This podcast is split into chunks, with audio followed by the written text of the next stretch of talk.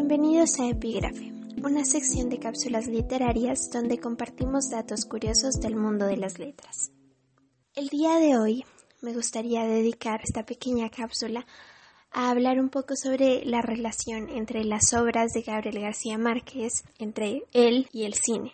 Primero que todo, es curioso saber que a pesar de que Gabo en un momento de su vida se dedicó a escribir guiones e incluso llevó muchos de ellos a las pantallas de cortometrajes o de grabaciones un poco más largas e incluso hizo parte de una de ellas, expresó varias veces durante su vida su relación turbulenta con el cine.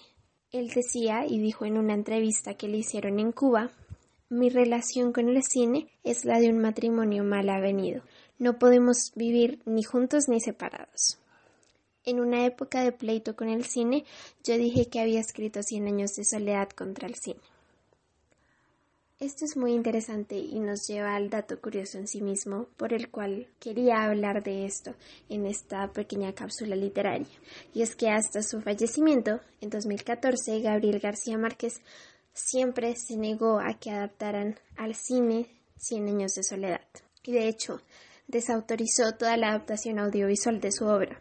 Esto, según el escritor, dentro de otras razones, era por tener miedo de que escogieran a alguien como Robert Redford como protagonista.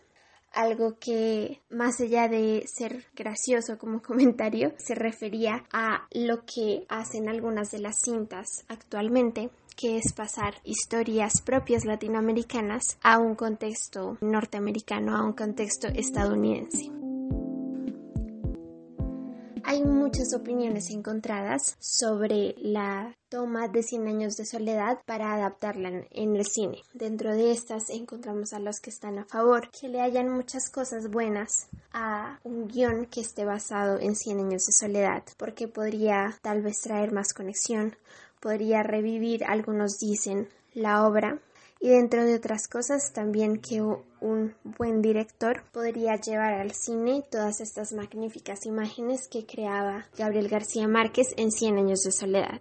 Por otro lado, están aquellos que se oponen a que haya una adaptación cinematográfica de Cien años de soledad, y dentro de sus argumentos también está que justamente no se pueden llevar al cine estas fantásticas y maravillosas imágenes del realismo mágico de Gabo.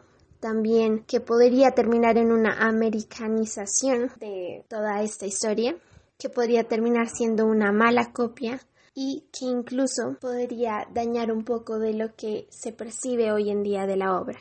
Sin embargo, y a pesar de todos estos comentarios a favor y en contra, hace poco supimos que probablemente veamos una adaptación de la obra muy pronto de la mano de los hijos de Gabo, Gonzalo y Rodrigo, que se han aliado con Netflix para esta próxima versión.